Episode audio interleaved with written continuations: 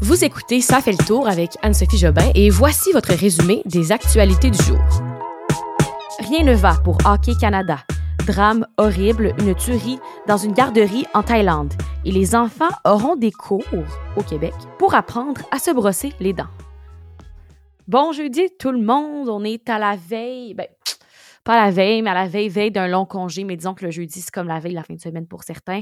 Pour ceux qui ont quatre jours, ben, vous êtes en vacances ce soir. Sinon, euh, ben, on tombe quand même dans un congé de trois jours. Alors, c'est excitant. On y va sans plus tarder avec les nouvelles d'aujourd'hui. On est le 6 octobre 2022.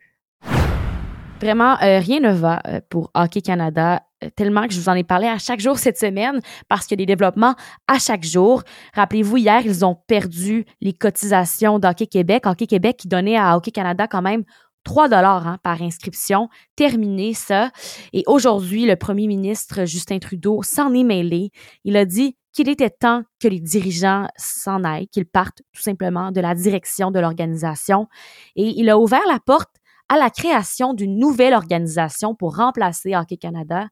Et euh, là, ce qu'on voit en plus, c'est que des commanditaires d'Hockey Canada retirent leur appui, comme Tim Horton, Banque Scotia, TELUS, et là, il y a Canadian Tire qui est en processus de se retirer aussi. Je vous rappelle un peu l'histoire pour ceux qui nous joignent seulement aujourd'hui cette semaine. Hockey Canada est en pleine crise là, depuis que euh, ils ont, il a été divulgué qu'un cas de viol collectif s'est réglé à l'amiable avec la victime alléguée. Alors, ils lui ont donné de l'argent euh, venant d'un fonds d'indemnisation de la part de l'organisation d'Hockey Canada pour qu'elle se taisse sur un code de viol collectif de joueurs d'Hockey Canada. Et en réponse à ça, eh bien, l'organisation estime qu'elle n'a rien à se reprocher concernant sa gestion des derniers mois et même que la présidente intérimaire du conseil d'administration, Andrea Skinner, est, aussi allée là, accuser des médias de faire de la désinformation. Alors vraiment, là, une histoire qui, euh, je croyais pas que ça durait autant, mais ça va vraiment continuer à faire jaser parce que là, l'organisation bouge pas et ça met en colère plusieurs personnes lourde de nouvelles, mais on n'a pas le choix d'en parler. Une scène euh, inimaginable en Thaïlande. On parle d'un homme qui a fait éruption dans une garderie pour y faire un véritable massacre. Euh, c'est un ancien policier, cet homme-là, et il aurait tué là, au moins 37 personnes, dont 24 enfants jeudi, lors euh, d'une tuerie de masse là, qui a vraiment été commise euh, en Thaïlande, c'est dans le nord-est. Un homme de 34 ans, et ensuite il a tué sa femme et son enfant s'est suicidé. C'est ce qu'a indiqué un colonel de la police de cette province-là, là, dans le nord-est. Il y a 12 personnes qui ont également été blessées, dont trois sérieusement. Euh, vraiment pas des bonnes nouvelles là-bas. C'est une attaque qui a commencé sur l'heure du dîner aujourd'hui, jeudi là-bas. Et euh, il était équipé d'un fusil, d'un pistolet et d'un couteau. Il a ouvert le feu là, dans cette garderie-là avant euh, de prendre sa voiture et de percuter plusieurs piétons. Le dirigeant là, de le premier ministre du pays pardon a demandé au chef de police de se rendre sur place et de débuter vraiment l'investigation savoir ce qui s'était passé. Il y avait environ une trentaine d'enfants dans la garderie et là on parlerait de 24 enfants euh, qui sont décédés. Et euh, Là, faut dire que c'est une journée où il y avait un peu moins d'enfants à, la garderie parce qu'il y a des fortes pluies en ce moment là-bas. Et ça, ça a causé, il y a plusieurs familles qui ont décidé tout simplement de rester chez elles en cette journée, mais quand même plusieurs enfants qui sont décédés. Il faut comprendre là, que ça a vraiment créé une onde de choc dans tout le pays et partout dans le monde. Nouvelle qui euh, affecte peut-être moins les, auditeurs parce que, bon, j'imagine que vous avez environ 25-30 ans, mais peut-être qu'on a des parents avec nous euh, qui ont vu cette nouvelle-là ce matin et qui ont un peu grincé des dents, euh, jeu de mots, parce que là, on parle d'une nouvelle de brossage de dents. Des élèves québécois qui vont apprendre à se brosser les dents à l'école chaque jour. C'est un programme de brossage de dents là, euh, qui est concocté vraiment, concocté vraiment par le gouvernement du Québec et euh, ça fait pas l'affaire de plusieurs. Je vous explique un peu. C'est un programme euh, qui est euh, supervisé vraiment par des par du personnel scolaire avec un dentifrice fluorescent. C'est en service de garde éducatif et à l'école primaire. Ça a été élaboré il y a quelques années par le gouvernement, mais son implantation avait été ralentie par la pandémie de la COVID-19 et ça avait été vraiment conçu par le ministère de la Santé et des Services sociaux. Mais là, les gens comprennent pas. On a une pénurie de main-d'œuvre dans les écoles, est-ce que le personnel scolaire va vraiment avoir le temps de montrer à des étudiants à se brosser les dents? peu probable. Alors, ça fait beaucoup, beaucoup, beaucoup jaser aujourd'hui, même des parents qui ne comprennent pas. On est capable d'apprendre à nos enfants à se brosser les dents. Alors, euh, une nouvelle qui fait jaser, on se demande si le programme ira de l'avant.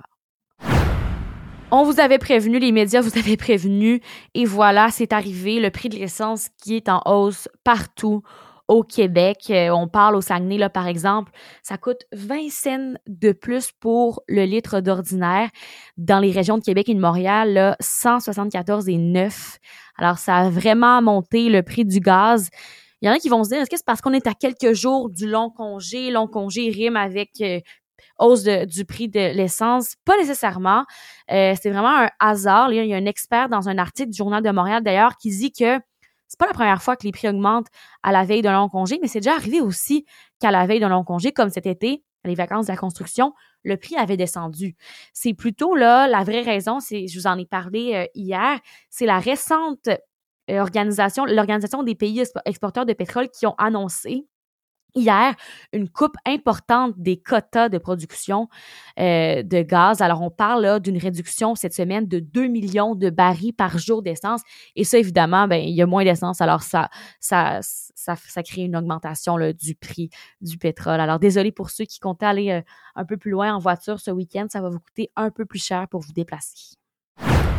Parlant d'un peu plus cher, je finis avec une petite nouvelle économique parce que je trouve ça bien intéressant. C'est TVA Nouvelle qui a fait ça. Ils se sont basés sur le site américain BuzzFeed qui a fait la liste de nombreux produits à l'épicerie qui coûtent aujourd'hui plus cher qu'avant. Ils se sont basés vraiment sur les témoignages des internautes et je trouve ça assez intéressant. Première chose qui a augmenté et qui euh, fait réagir les gens, c'est le prix des, des ramen. Les ramen la chose pas chère qui était, disons, avant entre 10 sous et 25 cents pour un paquet de ramen. Aujourd'hui, là, on parle de 75 sous pour un petit paquet de ramen. La mayonnaise aussi. C'est pas supposé être très, très, très cher normalement. Maintenant, 10 dollars pour un pot régulier. C'est rare qu'on a vu ça dans, euh, dans les dernières années. Le bacon, moi, j'ai remarqué, là, ça, c'est rendu c'est rendu bien trop cher pour, pour en acheter. Un paquet de bacon, maintenant, là, 10 dollars avant, euh, c'était maximum 5 dollars. On parle aussi de pommes de terre dans cet article-là, de Coca-Cola, de Coke, euh, de Coke, et de Doritos finalement. Donc, il y a plusieurs aliments comme ça, On explique un peu pourquoi dans l'article. Vous allez pouvoir euh, consulter l'article dans la description du podcast. On parle aussi de margarine. Moi, ça, c'est quelque chose que j'ai remarqué. C'est tellement rendu cher et c'est tellement décevant parce que ça veut dire que maintenant, il faut acheter du beurre. Et le beurre est très cher aussi. Le beurre qui se vend froid, tu le mets dans le frigo chez toi.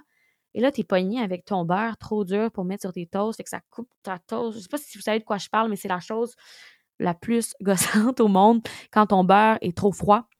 Euh, donc, la margarine n'est plus vraiment abordable. Il y a plusieurs autres, euh, autres articles qui deviennent de plus en plus chers. Alors, c'est plate pour notre portefeuille. Je finis mon podcast avec deux nouvelles qui vous disent qu'est-ce qui est plus cher, mais au moins, vous savez quoi faire en fin de semaine. Ne pas manger de ramen et ne pas trop vous déplacer si vous voulez économiser.